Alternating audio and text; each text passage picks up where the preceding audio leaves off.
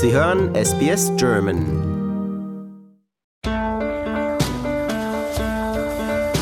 Herzlich willkommen zum Podcast Abenteuer lesen.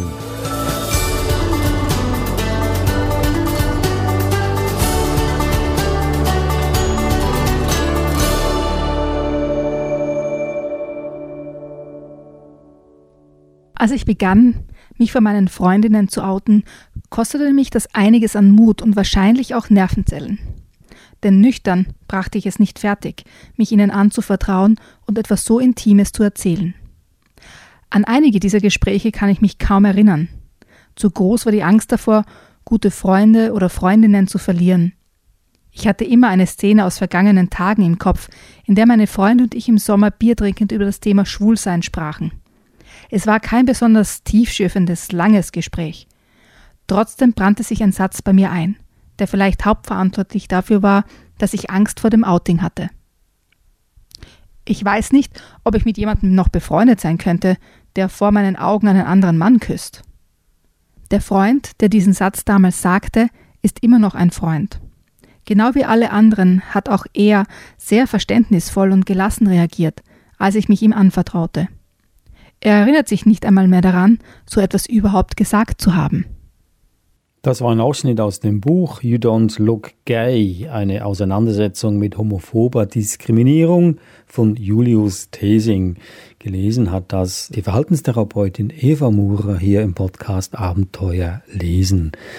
Ein Kinderbuch, Eva, ist meine erste Frage mit drei großen Fragezeichen. Es hört sich eher an als, äh, als irgendeine trockene Theorie für ältere Kinder oder Jugendliche.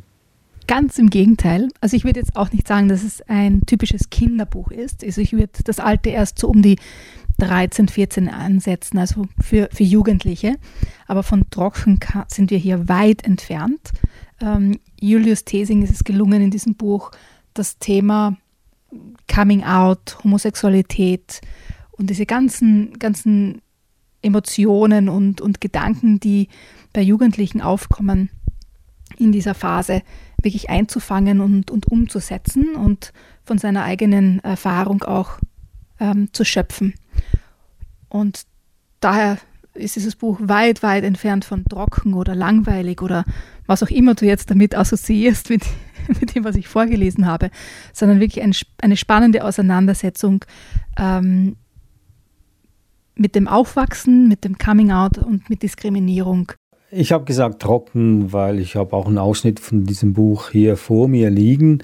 Trocken meine ich damit, dass es keine eigentliche Geschichte ist, sondern eher eine Abhandlung oder Erklärung über gewisse Aspekte des äh, Schwulseins, äh, wie die Gesellschaft darauf reagiert, die Politik und so weiter und so fort. Also mit was für Problemen man als, als äh, Jugendlicher, der ein Coming-out hat oder kurz davor steht, äh, mit welchen Problemen er dabei konfrontiert wird.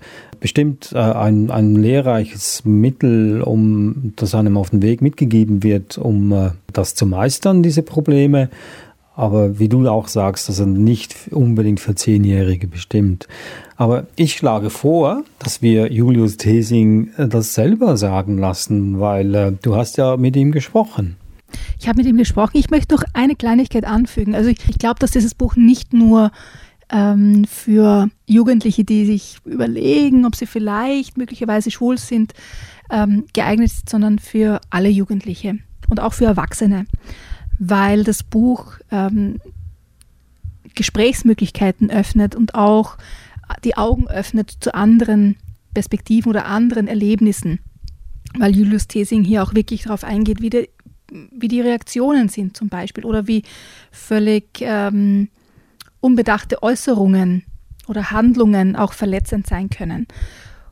Und daher denke ich mir, dass dieses Buch eigentlich für, für jeden und jede geeignet ist, aber eben nicht für Zehnjährige. Das ist mein einziges ähm, Kaviat, dass es kein, kein wirkliches Kinderbuch ist, sondern ich würde sagen, ab dem Jugendalter, aber nicht auf Jugendliche beschränkt und auch nicht auf ähm, die Sexualität ähm, beschränkt ist. Das würde ich jetzt noch dazu sagen, bevor wir direkt in das Interview hineinspringen. Was wir jetzt tun, reinspringen, also das Gespräch jetzt, ein Interview mit Julius Thesing. hallo erstmal. äh, danke für die Einladung auf jeden Fall. Ich bin Julius Thesing, bin in wenigen Wochen 30 Jahre alt äh, und habe vor kurzem mein Designstudium abgeschlossen und meine Bachelorarbeit war eben das Buch, um das es gleich geht, was mittlerweile im Verlag erschienen ist. Ähm, das Buch heißt You Don't Look Gay und der Titel äh, lässt schon erahnen, worum es ungefähr geht. Ich würde sagen, das ist eine, eine, sehr gute Beschreibung des Buches, würde ich sogar sagen.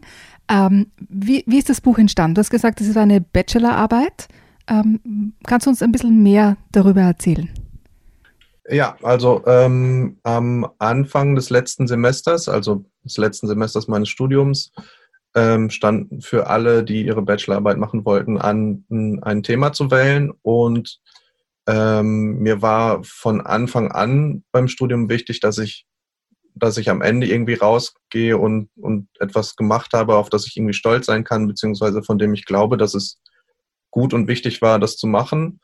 Und dementsprechend wusste ich schon, dass ich auf jeden Fall was zum Thema ähm, Queerness oder eben Homosexualität machen möchte.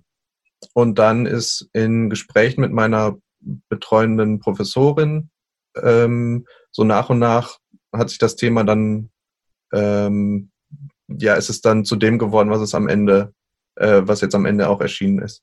Jetzt hat ja eigentlich Design, jetzt für mich in meinem Verständnis, äh, wenig mit Bücherschreiben zu tun. Wie ist das, wie ist das entstanden, dass du von Design zum, zum Buchschreiben gekommen bist? Also im Studium hat es tatsächlich gar nicht so wenig miteinander zu tun. Wir hatten tatsächlich sogar Kurse zum kreativen Schreiben, weil es eben wichtig ist, ähm, gerade auch wenn man über Design redet, auch die richtigen Worte dafür zu finden und ja in verständlicher Sprache zu vermitteln, was man gestalten möchte. Und mir haben diese Kurse irgendwie von Anfang an sehr viel Spaß gemacht. Ich habe sowieso immer viel ähm, und gerne gelesen und geschrieben. Und bei der Bachelorarbeit ist eben das Schöne an dem Studium, also das ist ja im Schwerpunkt Illustration entstanden, ähm, wo die meisten äh, Absol Absolvierenden dann bestehende Texte illustrieren oder viele illustrieren bestehende Texte. Und ich aber mich schnell dazu entschieden habe, dass ich die Texte auch selber schreiben möchte und die dann illustrieren möchte.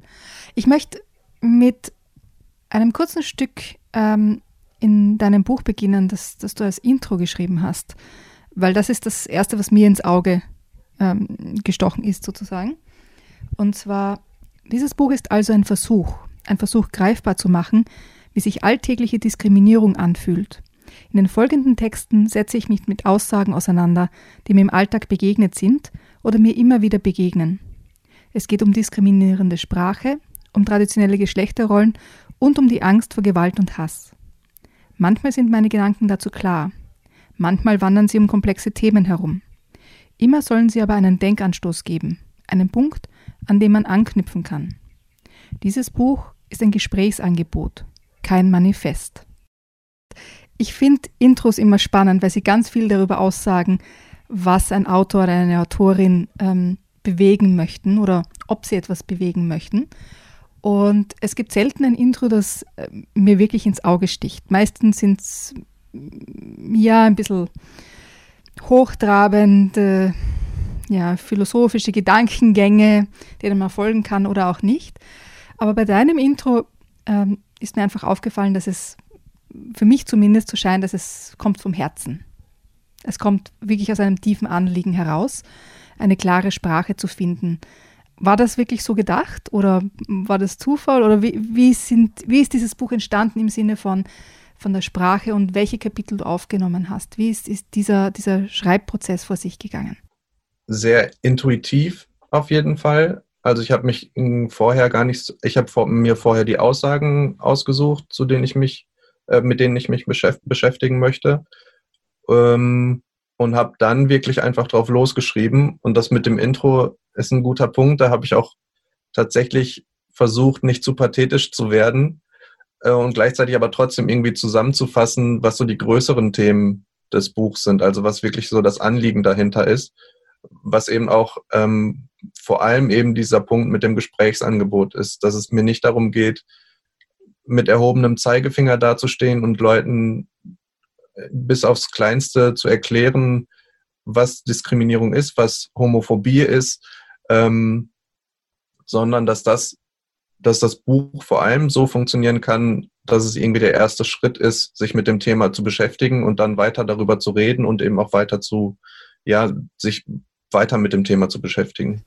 Was mir auch aufgefallen ist, und ich sage das einfach auch von, von meinem Hintergrund her, ich bin in den 70er, 80er Jahren aufgewachsen ähm, und habe dann an der Uni Gender Studies auch im, im Rahmen meines Studiums studiert.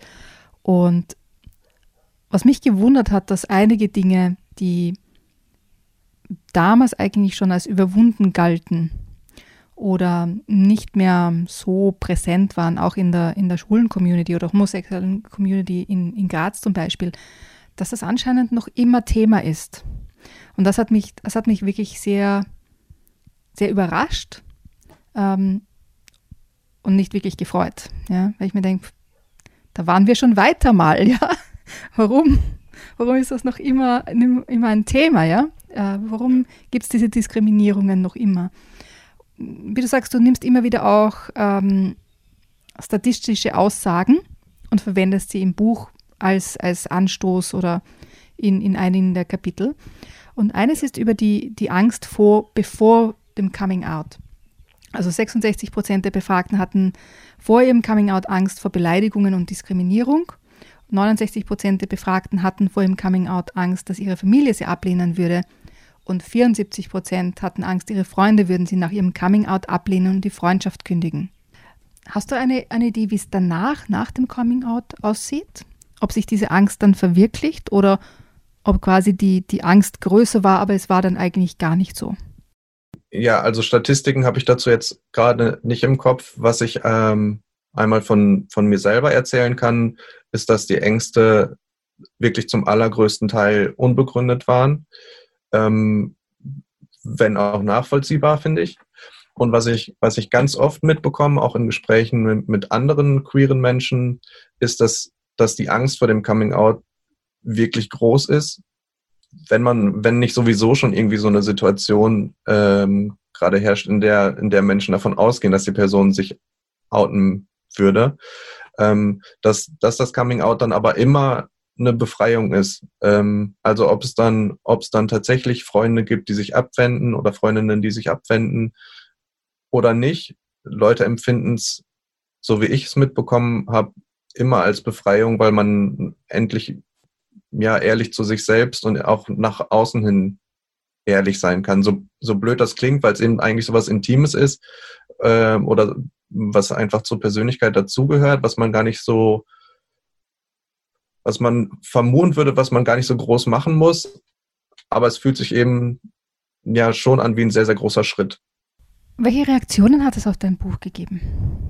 Gab es da Überraschungen oder etwas, was, was für dich ähm, herausragend war? Also eine Sache, die, ähm, die wirklich oft gesagt wurde, ist, dass Leute davon ausgegangen sind, dass wir eigentlich schon weiter sind und dem, sich dem Buch so genähert haben, wieso braucht es noch so ein Buch? Ähm, und ansonsten, das war wirklich sehr schön auch. Ähm, das Buch ist ja dann auch im Rahmen der Bachelorarbeit bei der Abschlussausstellung dann ausgestellt worden, so dass ich meinen eigenen Stand hatte und mit ganz, ganz vielen Leuten auch im Gespräch über das Buch war. Ähm, und das waren durchweg positive Reaktionen und ähm, sehr viele interessante Gespräche auch dazu, auch zu, zu einzelnen Detailthemen, äh, wo es dann irgendwie auch mal ab und zu kontrovers wurde ähm, und wo auch ab und zu mal Leute dabei waren, die eben die Meinung vertreten haben, dass man, dass man äh, so ein Buch vielleicht gar nicht mehr unbedingt braucht, sondern dass es eher dafür sorgt, dass, dass die Diskriminierung weitergeht, wenn man weiter darüber redet, was ich halt für absolut, was ich absolut anders sehe. Ähm, genau, aber größtenteils waren das wirklich sehr, sehr positive, interessante und schöne Reaktionen. Was glaubst du, woher kommt es, dass Menschen ähm, das nicht sehen, dass es nach wie vor Diskriminierungen gibt oder ähm, das anders sehen? glaube, das ist einfach eine, eine Sache, ob man selber davon betroffen ist oder nicht. Weil wenn man selber davon betroffen ist, fallen einem eben auch kleine, also in Anführungszeichen Kleinigkeiten auf, die dann aber für so ein großes Ganzes sorgen, also für so, für so ein Bauchgefühl, dass, dass wir eben noch lange nicht so weit sind, wie manche glauben. Wenn man, wenn man selber in einer Gruppe ist, wo ein oder zwei äh, Witze über Homosexuelle gemacht werden und man ist selber nicht davon betroffen, dann ignoriert man den Witz vielleicht einfach, beziehungsweise dann überhört man den vielleicht sogar. Wenn man aber selber äh, betroffen, klingt auch so blöd, aber wenn man, wenn man selber dieser Gruppe angehört, über die da Witze gemacht werden, hm, dann, dann hört man da nicht weg, sondern eben eher ein bisschen genauer hin und dann hat man eben auch direkt diesen, dieses komische Bauchgefühl auf einmal, dass man irgendwie nicht ganz willkommen oder nicht, nicht ganz dazugehörig ist.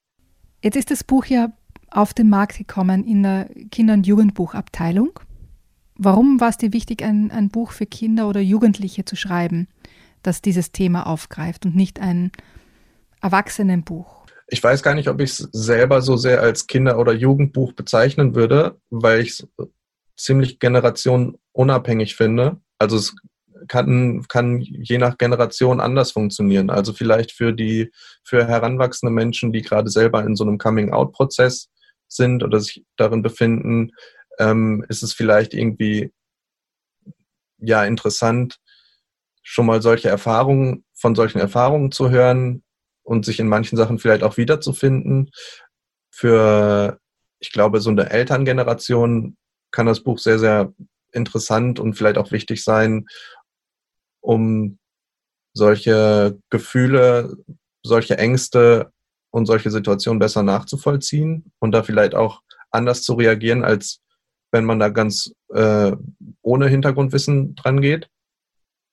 Mm, und ursprünglich war, war eine meiner Ideen für die Bachelorarbeit, das tatsächlich mehr in Richtung Aufklärung zu machen, also so eine Art Aufklärungsbuch für ähm, Jugendliche, was eben darüber hinausgeht, über Heterosexualität, was ja in den Schulen, ähm, ich weiß nicht ob ausschließlich, aber fast ausschließlich auf jeden Fall so vermittelt wird, ähm, weil ich eben wichtig finde, Menschen so früh es geht zu sagen, dass das normal ist, wie sie sich fühlen und dass sie irgendwie Unterstützung auf Unterstützung bauen können und nicht alleine sind mit ihren Gedanken eine spannende Geschichte, weil ich habe das Buch meinen beiden Jungs zum Lesen gegeben. Die sind jetzt elf, fast zwölf. Und ähm, habe sie natürlich auch um ihre, um ihre Meinung, um ihre Kommentare gefragt. Ähm, und ich denke, du sprichst gerade einen, einen wichtigen Punkt an, nämlich der, der Aufklärung oder Sexualaufklärung in, in den Schulen zum Beispiel oder auch zu Hause. Und ich glaube, dass da gibt es große Unterschiede in den verschiedenen Ländern. Auf der anderen Seite hat es mich gewundert, dass das Buch ab zehn Jahren empfohlen ist weil mir das sehr früh vorgekommen ist. Und das war dann auch der Kommentar von meinen Jungs. Also sie mögen das Buch total. Äh, es gefällt ihnen gut, sie finden es super. Ähm, aber es ist zu früh mit 10. Also sie würden das erst ab 12, 13 lesen. Und das habe ich spannend gefunden und haben gedacht, äh, das mag wohl auch ein, ein Länderunterschied sein. Ähm, wie einerseits Sexualaufklärung in den Schulen betrieben wird, aber auch welche Einstellungen ähm, jetzt in der, im kulturellen Hintergrund da sind zu Sexualität und, und gleichgeschlechtlichen Beziehungen.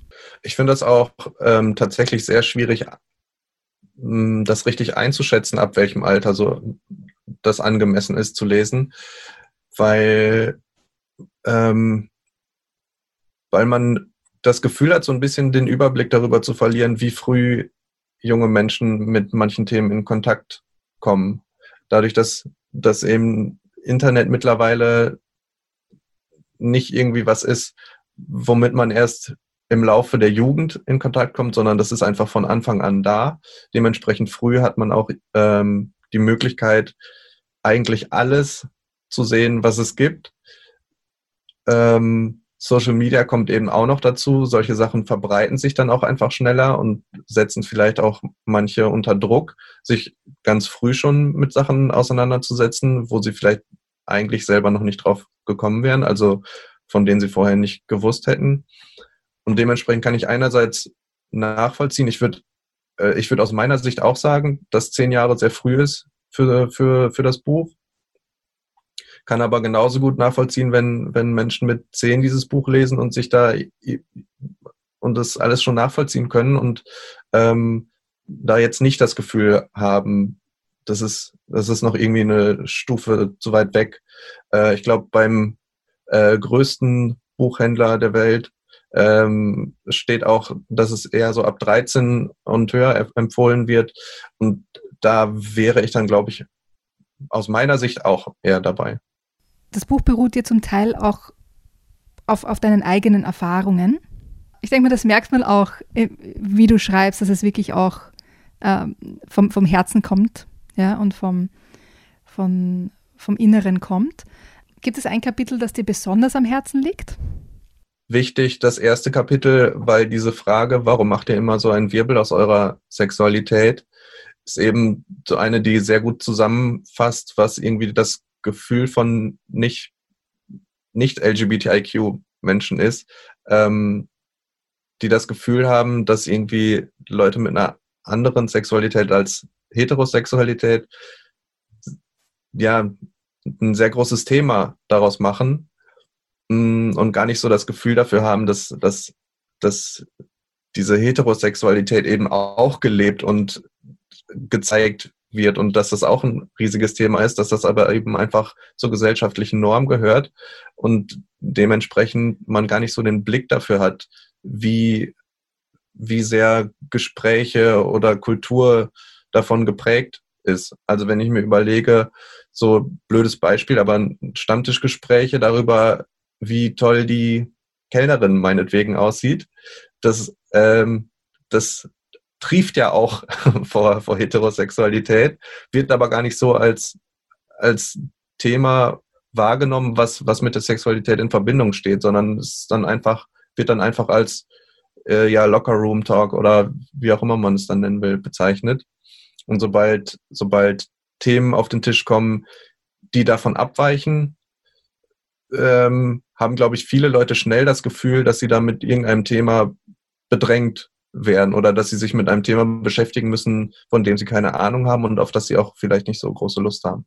Ich meine, das kommt immer wieder durch in deinem Buch, dass es bei dieser Diskriminierung in, in deinem Buch natürlich um, um Homophobie geht, aber ähm, dass Diskriminierung ja auch auf einer breiteren Ebene stattfindet, weil wenn du zum Beispiel das, ähm, das eine Kapitel ähm, hernimmst im Zug, also die Szene ist eine Zugfahrt mit äh, vielen etwas angetrunkenen Fußballfans, die dann gröhlend ihre Witze zum Besten geben.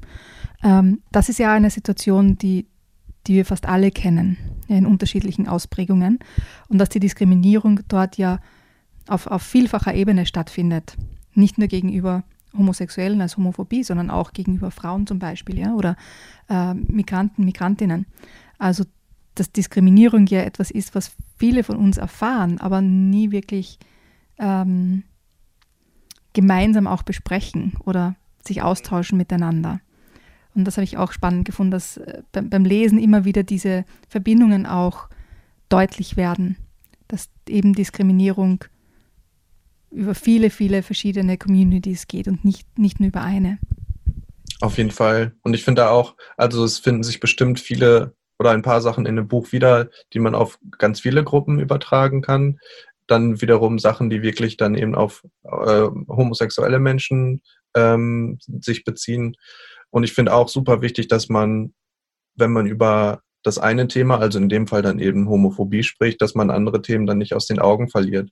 Das war auch in den ersten Gesprächen zur Bachelorarbeit, ähm, klang das manchmal durch, dass es so in so eine Richtung ging, ja, aber man muss doch auch noch an die Leute denken.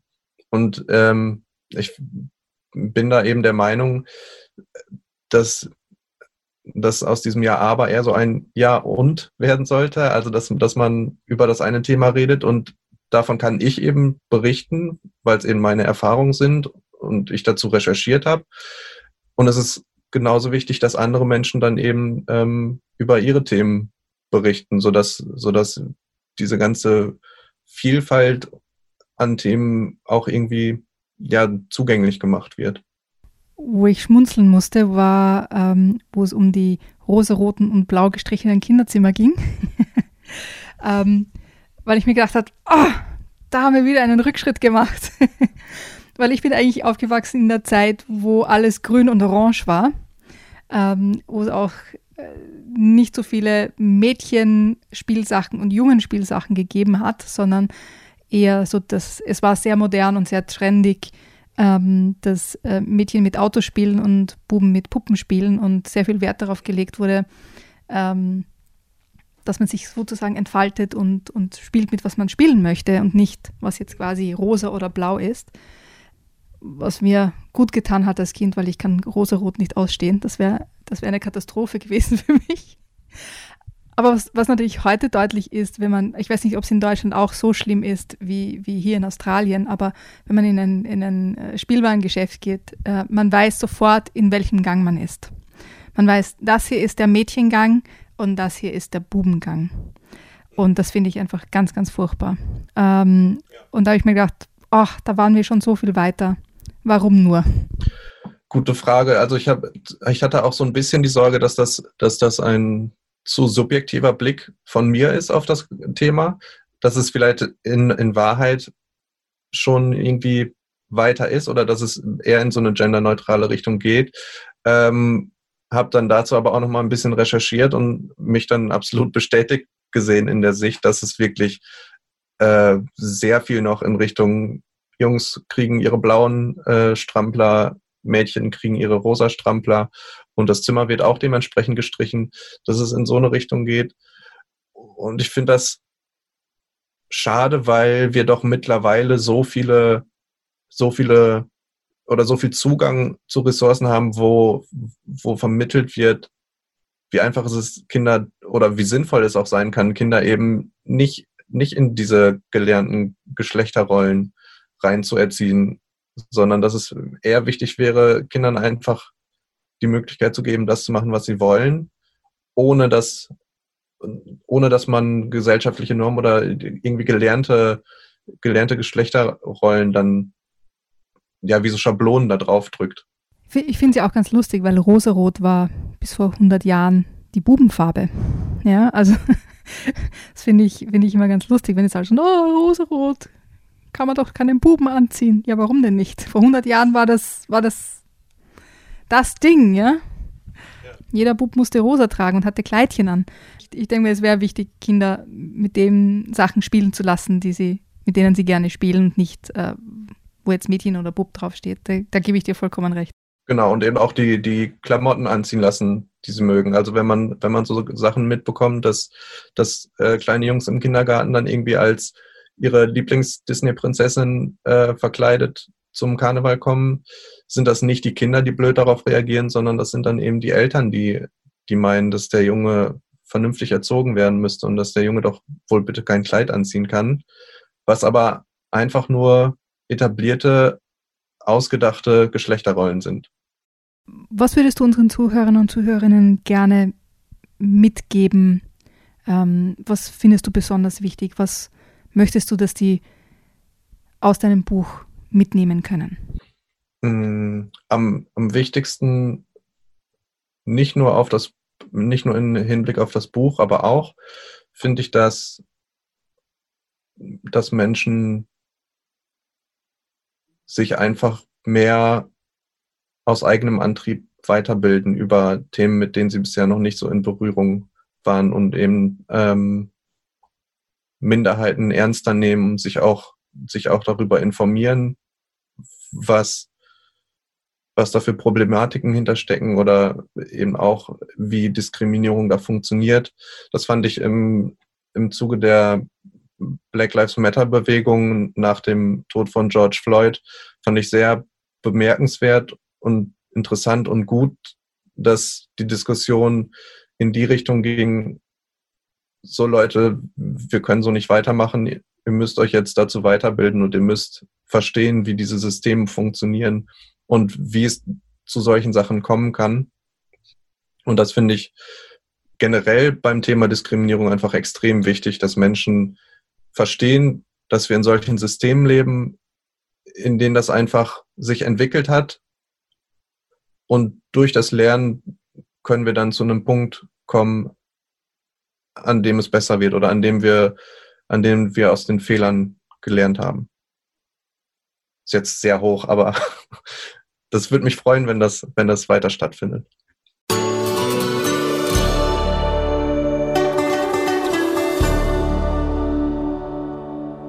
Das war der Autor Julius Thesing im Gespräch mit Eva Mura. Er schrieb das Buch You Don't Look Gay, eine Auseinandersetzung mit homophober Diskriminierung, erschienen im Bohem Verlag.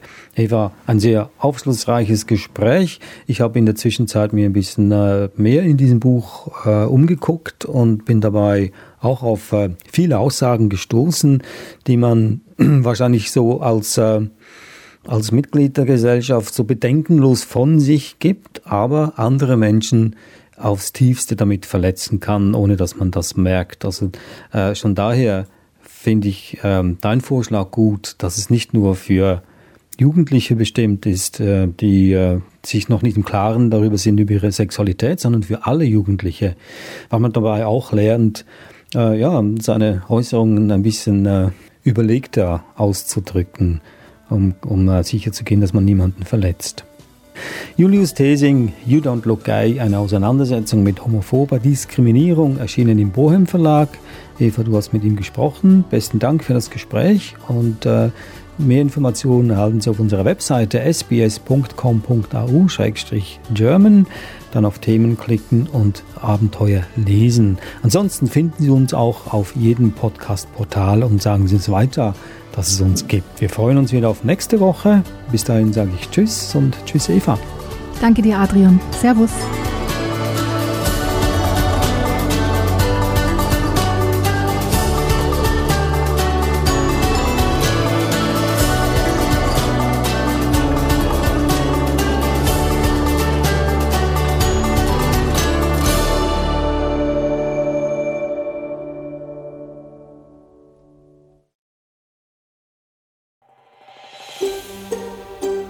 Lust auf weitere Interviews und Geschichten? Uns gibt's auf allen großen Podcast-Plattformen wie Apple, Google und Spotify.